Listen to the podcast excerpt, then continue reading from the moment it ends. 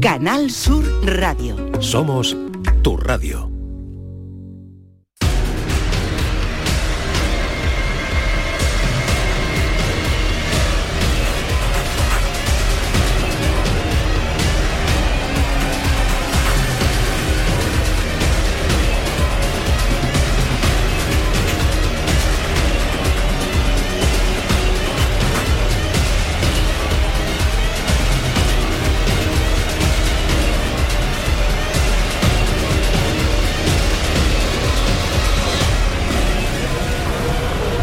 La noche más hermosa en Canal Sur Radio.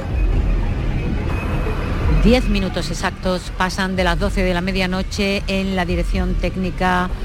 Eva Nápoles releva a Manu Japón y en los contenidos de hoy José Manuel García Bautista y Jesús García. Y justo en la próxima hora estará con nosotros Ana Garrido vía telefónica. Y con esa encuesta que mm, concluye en el día de hoy, sabremos el resultado, los que han sido elegidos para optar a este libro Pueblos Abandonados de José Manuel García Bautista, porque luego a la hora de ponerme en contacto con vosotros, el primero que coja, yo, el, ganador o la ganadora, es a la primera que o primero que llamo. Me coge el teléfono bien, si no, pasa al siguiente y así, así, así. Pero bueno, siempre hay un libro ¿eh? para esas personas que, que suenan en la última hora. Em, la pregunta que estamos haciendo es eso, que si en un momento dado hubieses cambiado o te hubiese gustado cambiar tu identidad eh, o vivir una o tener una nueva identidad de acuerdo a la experiencia vital que hayas tenido hasta día de hoy. Vamos a seguir con esta apasionante aventura radiofónica. Esto es La Noche Más Hermosa.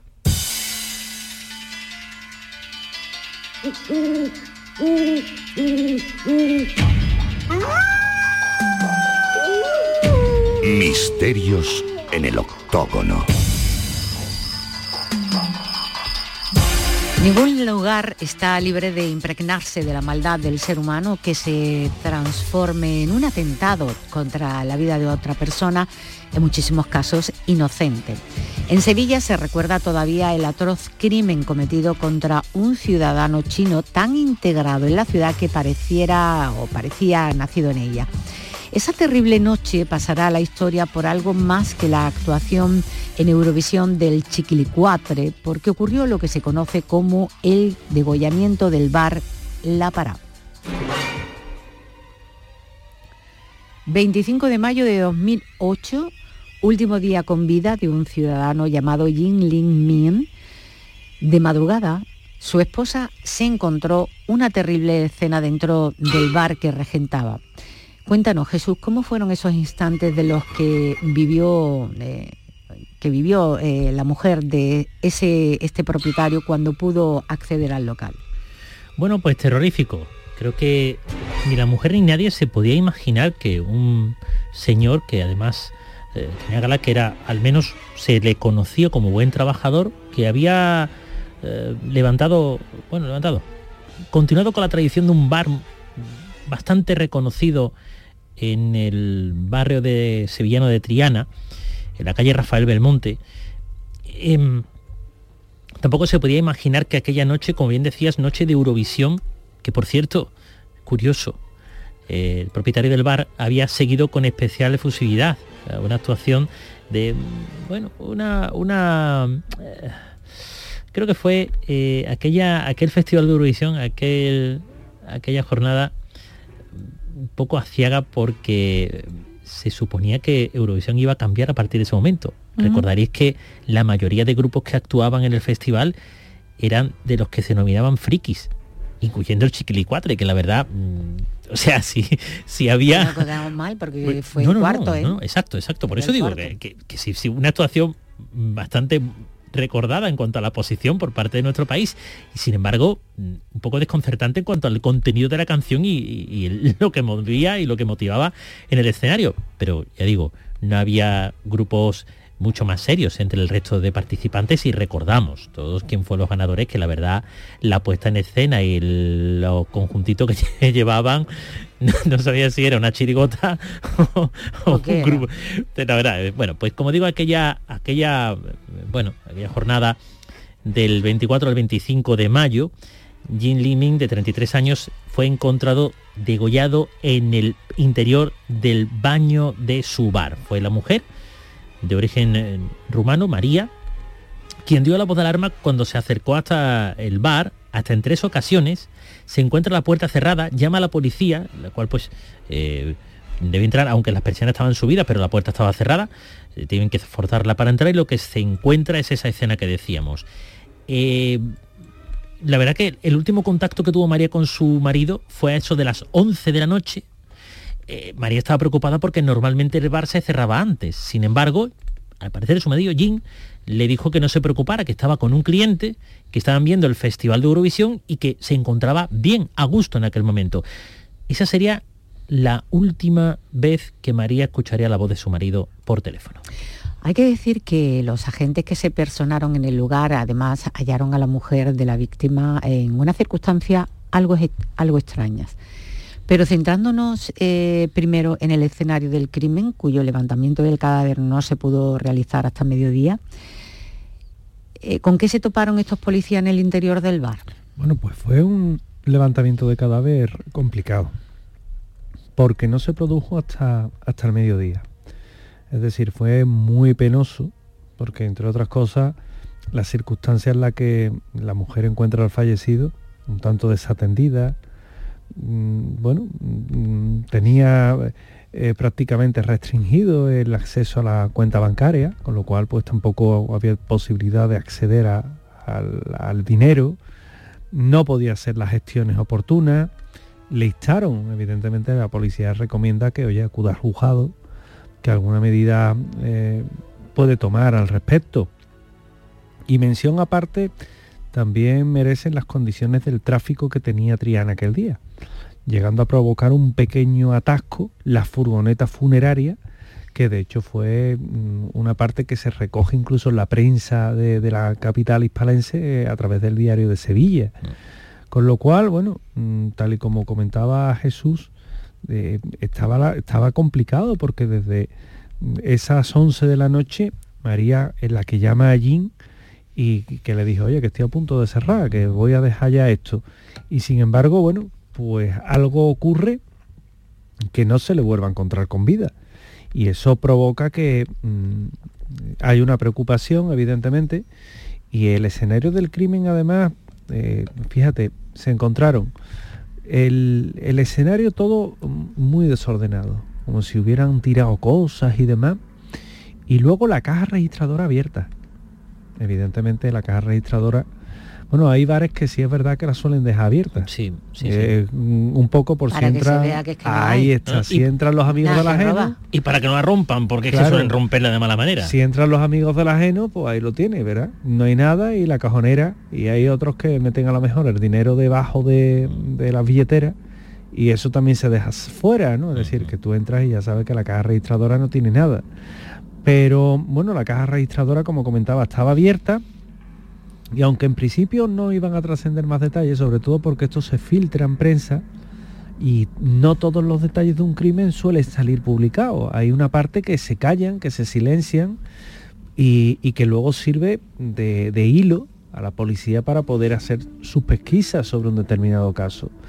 Bueno, la víctima, la víctima la encontraron, la verdad es que en unas condiciones mm, eh, sorprendentes, porque la habían apuñalado pero no de cualquier forma. Le habían dado 11 puñaladas, 8 de ellas en el cuello, que además le provocaron la muerte. 11 puñaladas en el cuello, musano, no vas a salir de ahí porque entre otras cosas la carótida mm. te la suele seccionar. Entonces, claro, la primera hipótesis que mm, eh, tiene un poco la Policía Nacional, que fue la que toma el mando de la investigación, es el robo, el ajuste de cuentas. Pero pero hay cosas que no encajan. Eh, el ensañamiento no encaja. Sí, pero el ajuste de cuentas fue más que nada porque, como tú bien decías, José Manuel, el escenario estaba muy revuelto. Y la policía en una primera instancia pensó que para que fuera, si hubiera sido un ladrón, en un bar suele actuar de manera más rápida. Claro, la policía desconocía mucho de los detalles mm, más, más precisos de lo que había ocurrido. Entonces, claro, se llega ante un bar donde hay un montón de cosas revueltas y la policía se imagina, bueno, pues lo más seguro es que en la trifulca, en la pelea, esto haya terminado así. Y posteriormente, a lo mejor, para que pareciera un robo, robaron entonces el resto de enseres. Por lo tanto, la primera hipótesis o una de, una de las hipótesis más importantes por lo revuelto del sitio fue ajuste de cuenta con pelea. Y después lo que vino detrás. Es plausible, además. Es decir, es algo que se barajó. No obstante, eh, claro, es lo que os comentaba antes, ¿no? En, un sitio que entras y hay un ajuste de cuenta, normalmente, bueno, pues te dan una puñalada, dos y has acabado. 11 mm. 11 ya indica otras cosas, ¿no? No me voy a adelantar. Eh, pero sí es verdad que indica otras cosas. Y la policía, la policía no es tonta, como se suele decir. Yo tengo muchos amigos policías y son, son gente muy competente, muy inteligente.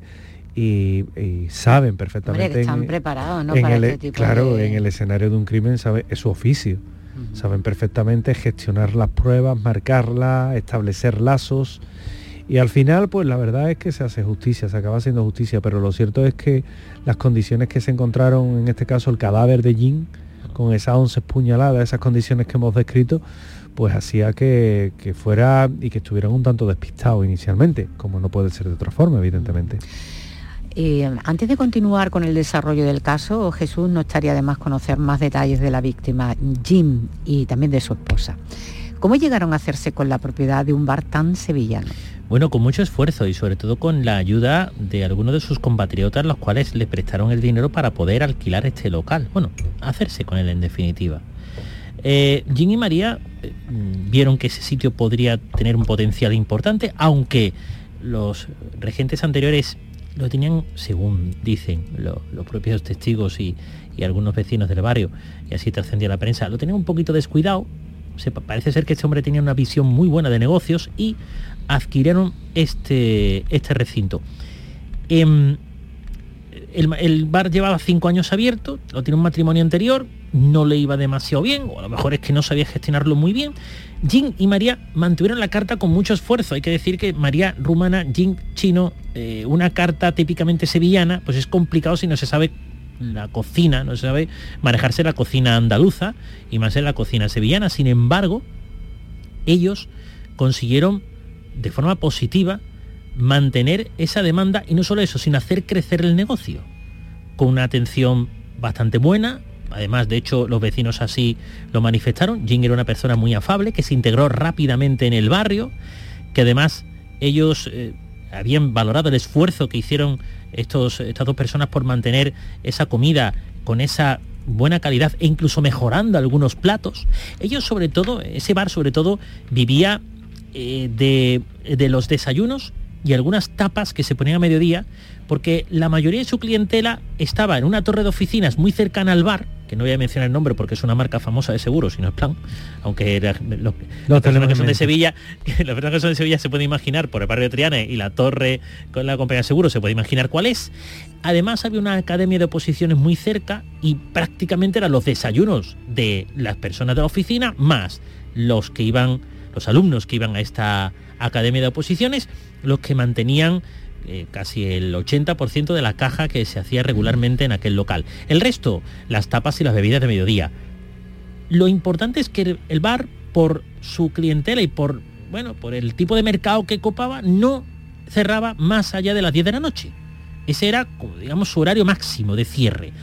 Y claro, estamos hablando que cuando María llama a Jean era las 11 de la noche, se había pasado una hora del, tope máximo que tenían como cierre de aquel lugar.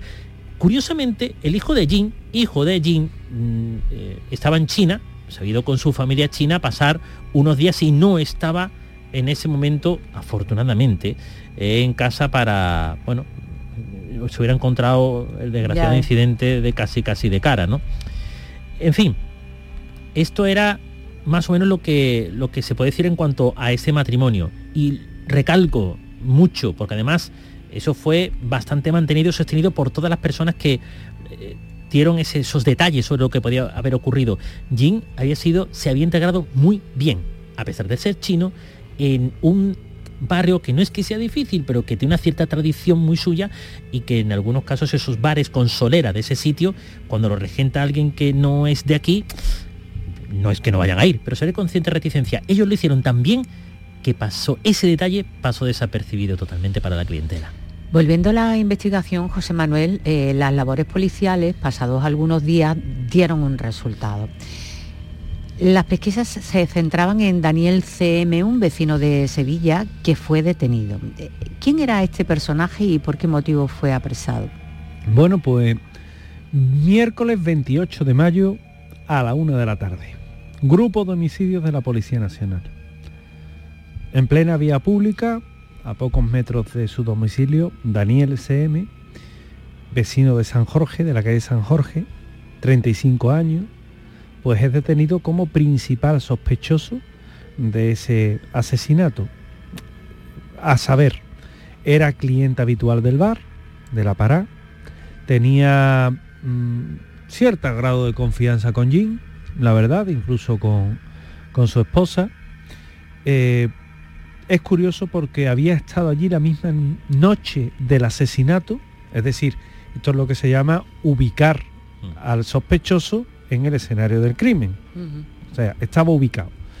Y había salido de prisión siete meses antes teniendo antecedentes penales por robo con fuerza. Es decir, ya, ¿cómo, ¿cómo, va cuadrando esto? ¿no? Entonces la policía tenía un presunto, un presunto autor, un sospechoso. Daniel es trasladado a la jefatura superior de la policía, en Blas Infante, Policía Nacional, y se le impuso una prisión incondicional apuntando a que era el último cliente de ese bar, del bar La Pará, y el móvil del crimen habría sido un robo. Además, del local se sustrajo una pantalla plana de 40 pulgadas. 40 pulgadas es una pantalla apañada, ¿eh? no nos olvidemos. Eh, que era habitualmente donde Jesús lo comentaba anteriormente, donde se veía el Festival de Eurovisión. Que, por cierto, eh, me, han, me corrigen en Twitter, en X, diciendo que quedó en, la posición 18, ¿Quién? Chiquile 4, y yo para mí que había quedado el cuarto. Eh, pero en realidad yo, yo, yo estaba mirándolo y realmente quedó en el 16. Bueno.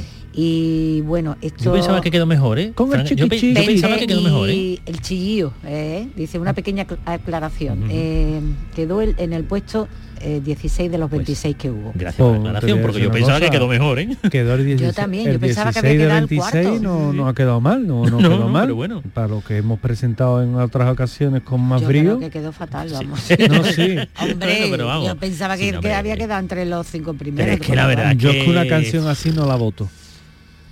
Bueno, pero bueno. Yo no la voto. Salimos de Eurovisión. Bueno, sí, nos salimos de Bueno, a ellos, bueno, entramos en Eurovisión. Es que les gustaba mucho Eurovisión, claro, y entonces disfrutaban. Oye, que Eurovisión arrastra mogollón de gente, ¿eh? que lo comentan en redes. hay auténticos especialistas, ¿eh? Pues pues entonces, oye, a, que, guste más, nos guste menos, el respeto evidentemente existe. Pero, como os comentaba, se llevaron la pantalla ¿Qué más se llevaron? Se llevaron un ordenador portátil, la recaudación, también la recaudación del teléfono público, la caja registradora. Total, en total, 1.930 euros. Y digo yo, digo yo, te llevas 1.930 euros en metálico, un ordenador portátil, una pantalla, te lleva... ¿Tenía mano para? Es decir, esto es otra cosa que hay que, ir analizando, ¿no? Tendría algún tipo eh, de transporte o algo para llevárselo, yo qué sé. Mm, claro, ahí es lo que hay. O como antiguamente los sacos estos de los cacos que llevaban el saco ahí a la carga en el... ¿eh? Pero ustedes sabéis que las pantallas planas son... le das un golpe y, te las cargas. Entonces, todo eso es lo que hizo que la Policía Nacional realmente eh, le indujera a la orden de detención por lo menos para mm, eh, una, orden de prisión provisional, incondicional, con Daniel CM, que luego expondría dónde estuvo, si tenía coartada, si no tenía coartada, eso ya es otra cosa, harina de otro costal. Pero inicialmente fue por eso y bueno, también por lo que eh, llevaba detrás, ¿no? Por eso eh, esa constancia de, eh, ¿cómo se llama esto? Antecedentes penales, antecedentes penales y por haber sido el último cliente. Es que, aunque no quisiera, aunque fuera inocente, las pruebas lo iban a señalar a él siempre. ¿Por qué? Porque es que hay demasiadas cosas que señalaban con el dedo.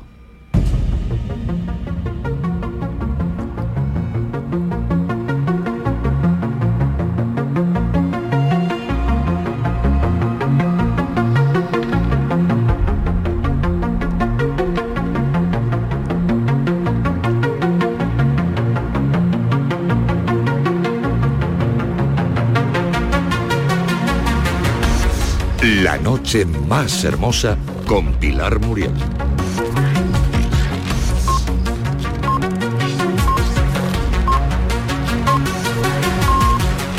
Una vez puesto a disposición judicial y como suele pasar en estos casos, eh, a Jesús eh, Daniel se declaró inocente de todo cuanto se le acusaba. ¿Qué argumentó a su favor durante el interrogatorio? Bueno, a él lo interroga eh, de forma ya oficial y abriendo eh, pues sumario de, juicio, lo interroga el juez, instructor número 13 de Sevilla. Le preguntan en primer lugar si estuvo en el bar La Para. Daniel responde que efectivamente sí, como en otras ocasiones, ya que como bien decía José Manuel, era un cliente no demasiado habitual, pero sí había conseguido la amistad del propietario del bar. De hecho, estuvieron se supone que viendo el Festival de Eurovisión. Él sostenía la versión oficial. Había estado allí, pero no tenía nada que ver con los hechos. Con lo cual, claro, la siguiente pregunta era lógica. Bien. Y si estabas allí, pero no tenías nada que ver con los hechos, ¿qué pasó? Daniel asegura que él era consumidor de estupefacientes y en un momento en el cual necesitaba ese consumo, se mete dentro del baño de señoras y lo cierra. Allí, según su propia declaración, lo hizo para fumarse una plata de cocaína y heroína. Cuando sale del baño, después de haber hecho esto, se encuentra allí discutiendo con unos compatriotas chinos. Para intentar pasar desapercibido porque aquello estaba poniéndose muy caldeado, Daniel dice que se da un paseo. Ese paseo duraría unos 30 minutos. A los 30 minutos dice que, preocupado por lo que le pudiera pasar a su amigo, a regresa al bar. Asegura que se encuentra la puerta abierta, pero el bar en solitario, con un gran desorden, como si hubiera pasado por ahí una tropelía tremenda. Cuando accede un poco más hacia adentro y va cerca del baño, se encuentra allí tirado en el suelo, agonizando. La primera reacción de Daniel, seguro dice al juez, es de ayudar a su amigo, porque estaba muy mal. Pero en el instante en el cual va a agacharse para tocar el cuerpo, se da cuenta o cae en la cuenta que él tiene antecedentes y teme que todo lo incrimine a él.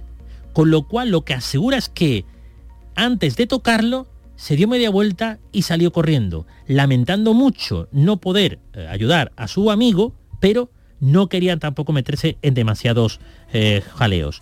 Eh, la verdad que eh, todo apuntaba en un momento determinado de aquel interrogatorio, más la prueba de la policía, que podría ser no un presunto culpable, sino más que presunto culpable.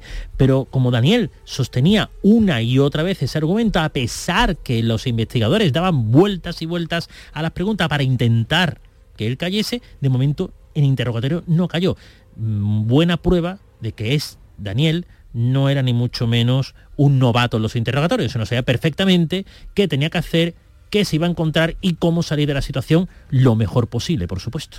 Sin embargo, José Manuel, la policía tenía otra cronología de los hechos que ocurrieron aquella fatídica noche para el propietario del bar. Según los datos recogidos en el lugar de manera pormenorizada, ¿cómo se supone que transcurrieron los acontecimientos? Bueno, al menos desde abril, un mes antes, Daniel había estado vigilando el bar La Para. Esto es normal. ¿Por qué? Porque evidentemente si tiene, había salido siete meses antes de la cárcel, como habíamos comentado, Y si piensas dar un golpe, lo primero es saber si es un sitio idóneo donde pillar un buen botín. Entonces, claro, veía trasiego en el bar. Lo que no sabía es si, oye, tendría lo suficiente como para eh, tener ese, botín que comentaba antes que fuera interesante, ¿no? Entonces, durante un mes había estado vigilando el bar La Pará y estudiando, estudiando los movimientos de los propietarios, estudiando a Jean, estudiando a su esposa. El 21 de mayo de 2008, cinco días antes del crimen, robó una furgoneta de la calle Monte Carmelo para transportar los enseres que quería robar. Es decir, robó una furgoneta. Claro, aquí, aquí hay que tener cuidado porque evidentemente la furgoneta la tendría que tener escondida en algún sitio. sí. Porque tú denuncias un robo ante la policía, la policía apunta a la matrícula y lo primero que se manda es el listado a las patrullas y las patrullas si ven una furgoneta del mismo color, de las mismas características, lo que hacen es cotejar la matrícula. Oye, pues sí, es de las que tenemos. Vea, pues hemos localizado, hemos loca entonces tendría que haber estado oculta en algún sitio. Bueno, mm, sobre las 11 de la noche, mm, Daniel se decide a entrar precisamente en el bar La Pará, donde quedaban todavía algunos clientes acabando de ver el Festival de Eurovisión, que como sabéis, bueno, pues eh, es bastante larguito, dura bastante, hmm. porque hay que esperar a que canten todos los participantes, eh, luego hay un periodo de un descansito, pero que yo me acuerdo todavía de, Uribarri y demás que iban comentando, ¿verdad? Eran auténticos especialistas. Y luego ya empiezan las rondas de votación y las votaciones tardan, ¿eh? Luego la entrega del premio, la canción, que cuando te das cuenta, oye, que un festival es echar una, una noche completita. Entonces todavía quedaban allí clientes viendo el Festival de Eurovisión. ¿Qué hizo? Bueno, pues se quedó, aguardó, mm, esperaré mi momento, pensaría, y cuando sea ese momento, pues entonces ya daría rienda suelta a lo que tenía planeado en su cabeza.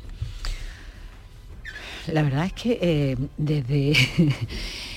Me llama la atención que una persona que además eh, tiene relaciones con las drogas tenga la cabeza tan, tan bien armada ¿no? para poder eh, mm, mm, darle un giro a lo que podría haber ocurrido pero evidentemente eh, hay que tener en cuenta con la profesionalidad de, los agentes eh, que saben perfectamente eh, cómo cómo se desarrollan mm. estos acontecimientos. Bueno, pues una vez que Daniel estaba en el interior del bar, simulando ser un cliente más, lo cierto es que su mente estaba ocupada en pensar en una manera fácil de poder coger el botín y salir huyendo. Mm.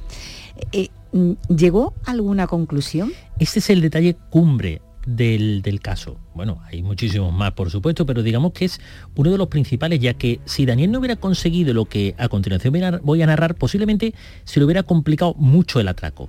Daniel estuvo durante casi todo el día en el bar, entrando, saliendo, yendo, viniendo, tomándose una copa, se va, viene. ¿Qué es lo que esperaba?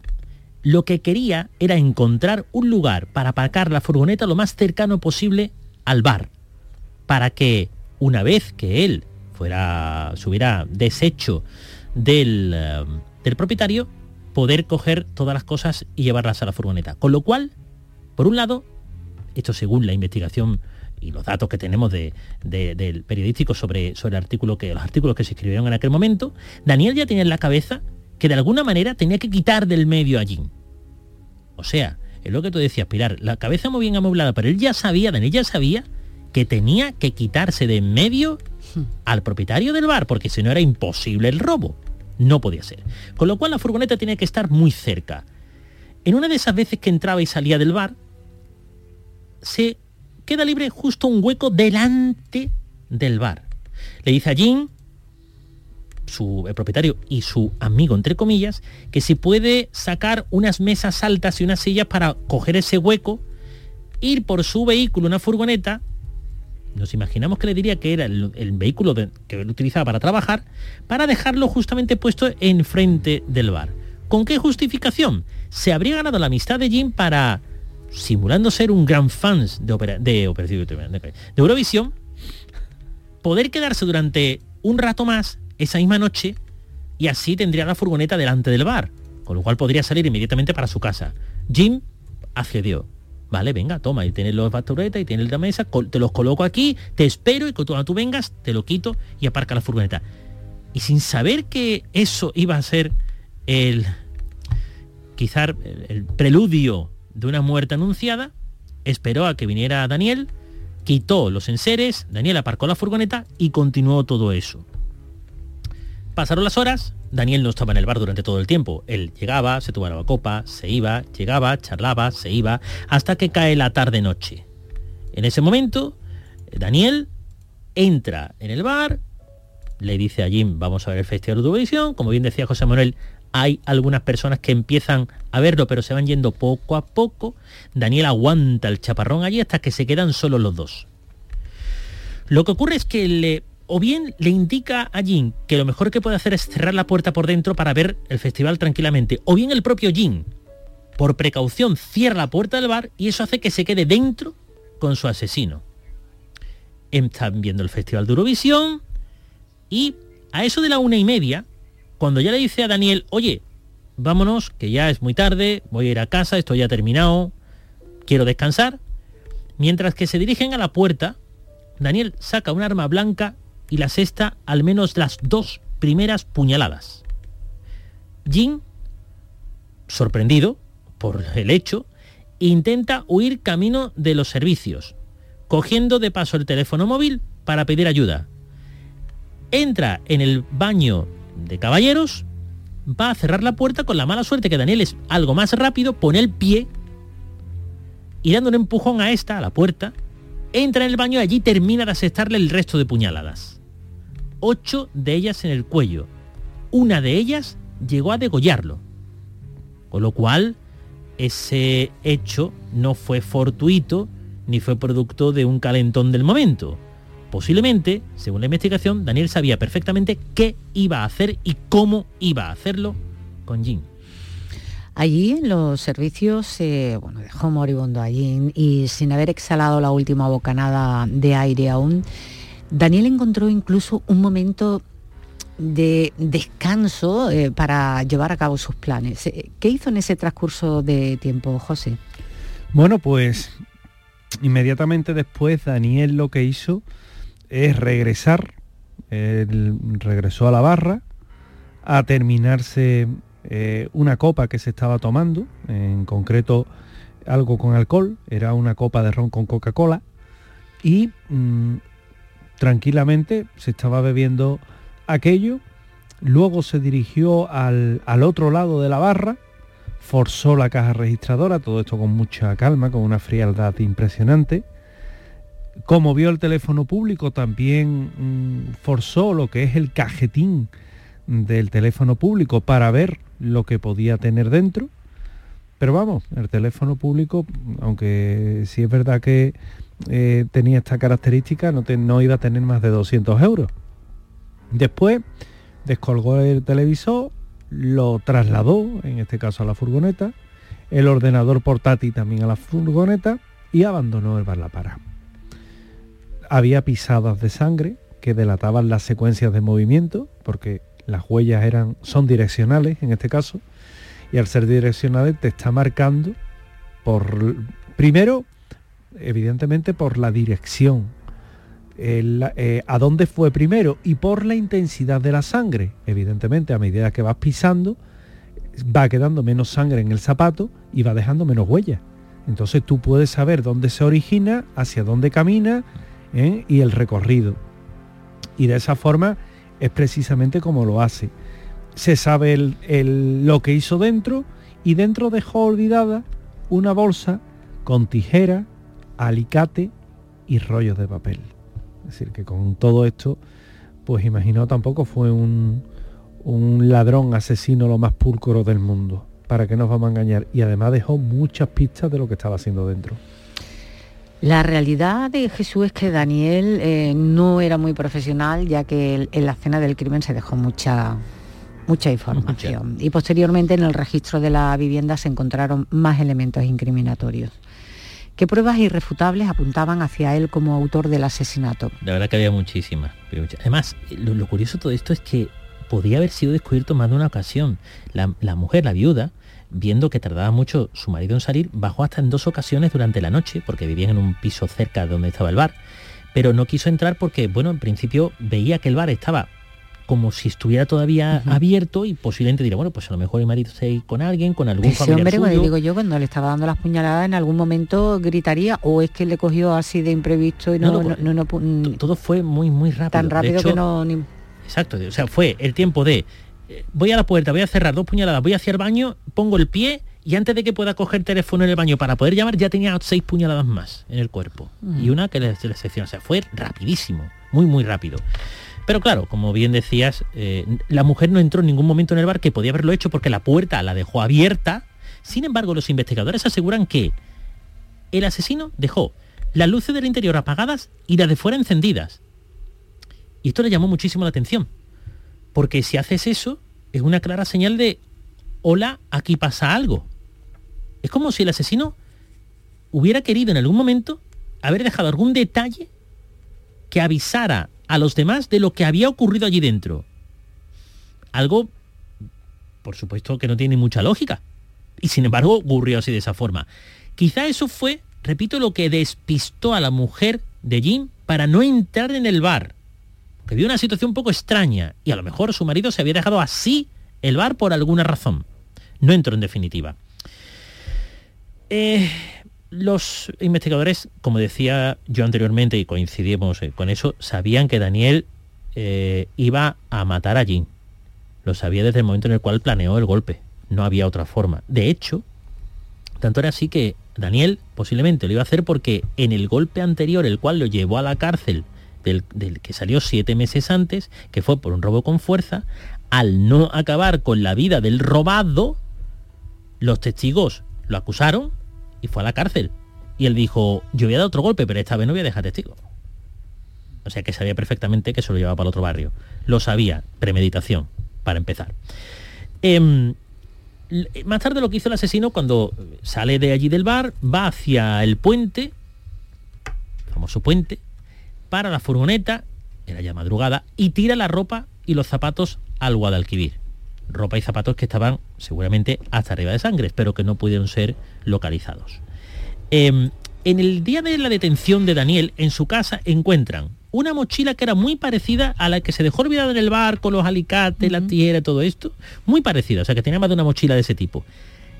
Y dentro de esta mochila, que fue la que se trajo para atrás, o sea que tenía dos mochilas iguales, tenía tres billetes chinos. ¿Qué hacía Daniel con tres billetes chinos en el- la mochila? Mm. Tres billetes, billetes chinos, monedas Ujú. chinas. Pero no solamente eso. Un frasco de rímel y una goma del pelo que eran de la mujer de Jim y que estaban dentro de la caja registradora según la declaración de la propia mujer, que, se, que digo que se la había dejado allí dentro. Hombre, yo creo que ya no había mucho más que decir por parte de Daniel. Ya lo único que le quedaba decir es decir, mira, escúchame, sí, he sido yo. ya, Llévame para allá porque he sido yo. Era lo único que le faltaba. Porque es que había muchísimas pruebas que apuntaban hacia él, pero muchísimas. Eh, José Manuel, una vez celebrado el juicio por, ese, por este crimen, eh, ¿cuál fue la condena que impuso el juez a Daniel? Bueno, septiembre del año 2009, se- los juzgados de Sevilla es- se va a proceder a leerle la condena a Daniel MC. Mm, Fue condenado a 14 años de prisión. 14 años de prisión tras conocer y reconocer todos los hechos. Se llegó a un acuerdo. Se llegó a un acuerdo tras rebajar la fiscalía su petición inicial de 17 años de cárcel y retirar la acusación particular, es decir, la viuda, el hijo de la víctima, la petición de 22 años de prisión para el acusado. Siempre, evidentemente, hay una pena que la que pide la, la defensa, la, eh, la acusación, que suele ser más elevada, y luego, evidentemente, la defensa que le toca regatear, ¿no? Pero bueno, aquí le iban a caer 14 años de prisión por responder a 10 años por un delito de homicidio, 6 meses por un delito de hurto y 3 años y 6 meses por un delito de robo.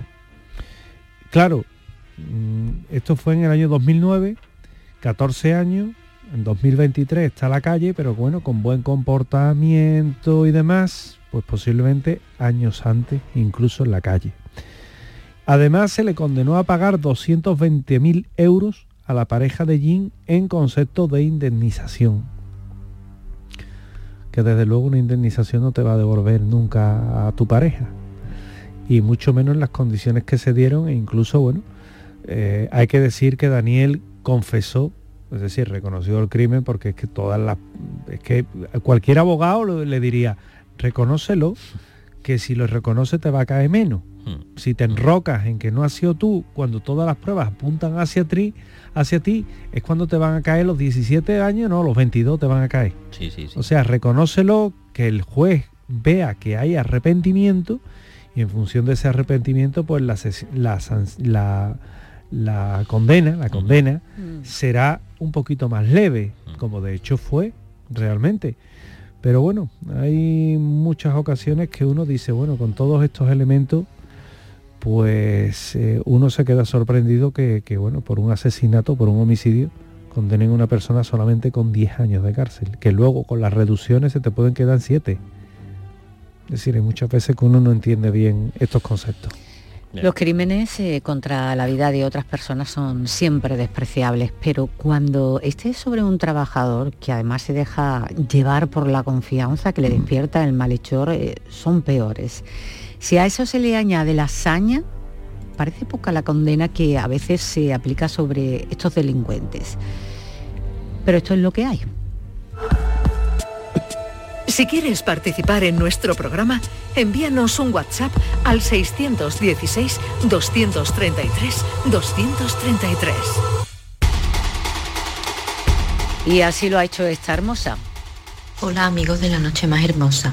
Os llamo desde Estepa, soy Reme. Os mando un saludo a todos, un saludo cariñoso He estado escuchando a lo largo de la mañana y también durante la tarde los programas de ayer porque anoche, pues, tal como yo prevía, me dormí. Y me surge una duda siempre que habláis de asesinos en serie. Por ejemplo, el, caso que tratasteis anoche, que durante tantos años estuvo asesinando con algunos intervalos de varios años entre unos asesinatos y otros. Este tipo de personas, ¿de qué vive? ¿Cómo subsisten? ¿De qué se mantienen? ¿Tienen trabajos normales? Me resulta mm, chocante pensar que puedan desarrollar un trabajo con normalidad, ¿no? Ese tipo de mentes. No sé si tenéis datos al respecto, no solo del de anoche, sino en general. Si no están en la cárcel, tienen pensiones, viven de sus padres. La verdad es que me surgen muchas dudas en ese sentido, por si podíais aclarármela pues en algunos casos viven precisamente de delitos que cometen, delitos de robo que cometen entre, entre crimen y crimen, y en otros casos son personas que tienen trabajos estables y que incluso para sus vecinos son maravillosos personas fantásticas, hasta que llega un día en el cual se descubre el lado más oscuro de ese vecino, te das cuenta que has vivido quizá con un asesino al lado de tu puerta. Esta es tu noche, la noche más hermosa. Y oímos algunas respuestas a la encuesta de este mes de febrero. Ya me la había planteado alguna vez y la respuesta siempre ha sido la misma. Me gustaría ser yo misma cuantas veces hiciera falta. ¿Otra más?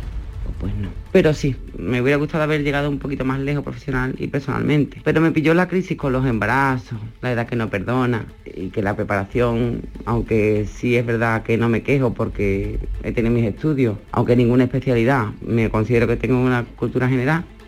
Pues no, pero sí, decía esta hermosa. A ver qué cuenta Teresa. No, la verdad que no.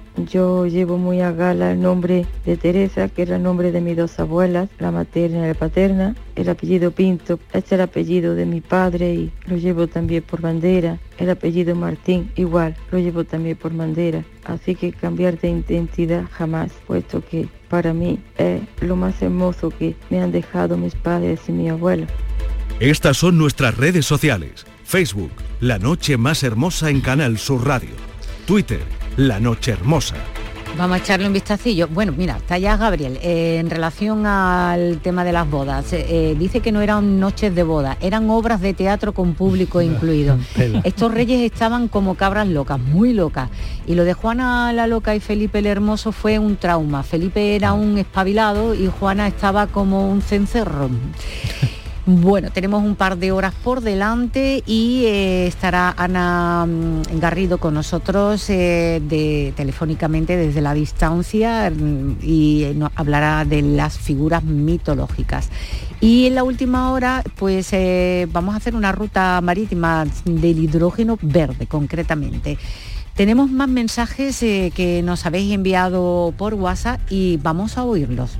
Saludos, saluditos, saluderos. Fini González desde los barrios. El equipo que formáis me encanta y cómo explicáis las cosas y cómo nos enteramos de muchas cosas. Está muy bien, muy bien, muy bien. Estamos contentos. El que no esté tiene fácil que no entre, porque nosotros estamos muy contentos y nos gusta mucho el programa. El que le ponga falta, pues que no entre.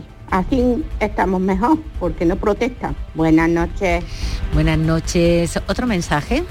Noche he escuchado decir algo de sobre una conferencia sobre los animales. Por favor, podía dedicar algunas palabras sobre ese tema. Muchas gracias. Me llamo Juana María y soy de Sevilla. Juana María, esta petición tuya la tenemos de hace un tiempo. Eh, la tengo ahí en cuenta y desde luego que vamos a abordar eh, esto de los animales, de la posibilidad de que tengan alma, de mm, si aparecen en eh, diferentes lugares. Eh, eh, no sé si quieres hacer un pequeño adelanto muy breve, muy breve de lo que fue aquella conferencia y de lo que mm. podríamos hablar en una próxima ocasión. Pues fíjate, Pilar, se habló y se tocó un poquito ya no solo mascotas, sino otros tipos de animales y luego muchos casos. Y en los casos sí se demuestra que hay algo más. Pues ya te digo, Juana María, que hablaremos de ello. ¿eh?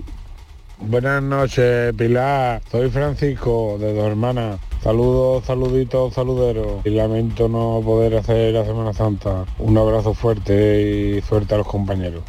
Bueno, entiendo que será alguien que colabore y participe en, eh, en, la Semana Santa algo habrá pasado o algo habrá ocurrido que lo tendrá alejado de a lo que en también interpreto que es muy importante en su vida. En fin, lo dicho, tenemos un par de horitas por delante. Eh, eh, ¿Vosotros cambiaríais vuestra identidad? No. No. ¿Os quedaríais con tal cual? En tu caso, Jesús. Eh, ¿Te refieres a cambiar el nombre o a cambiar la identidad de lo que yo soy? nos referimos a, lo que tú eres, no, al nombre y apellidos como decía Teresa, pero en fin. no, no, me quedo como soy. Y si vuelvo otra vez me gustaría vivir otra vez como soy. con tus defectos, tus virtudes y con las experiencias ya vividas. Por supuesto. Seguro, seguro. Seguro, seguro. Muy bien, pues eh, espero que Tony de Sevilla nos esté oyendo desde ayer. Eh, el intérprete que nos lleva hasta la información es el que tú has elegido, Macaco. Oiremos a eh, Manuel Vicente justo después de este tema que se titula Me fui a ser feliz. Yo, yo, yo, me fui.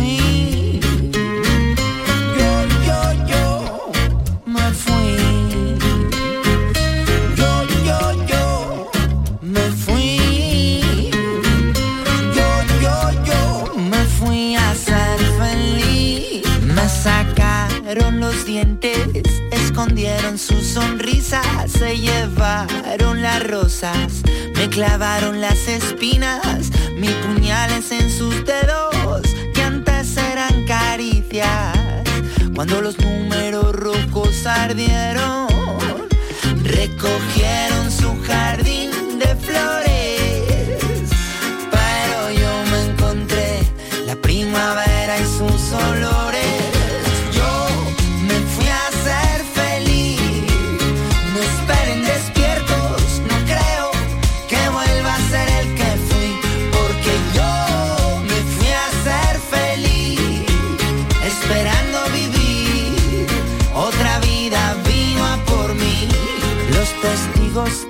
gracia hará jueces de mi desgracia.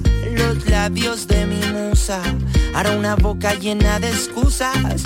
De príncipe encantado pase a ser cuento olvidado. Otro colgado a la cadena de sus cuellos dorados. Ya no dormiré sin sueños. No quiero gente a mi alrededor con corazones de relleno.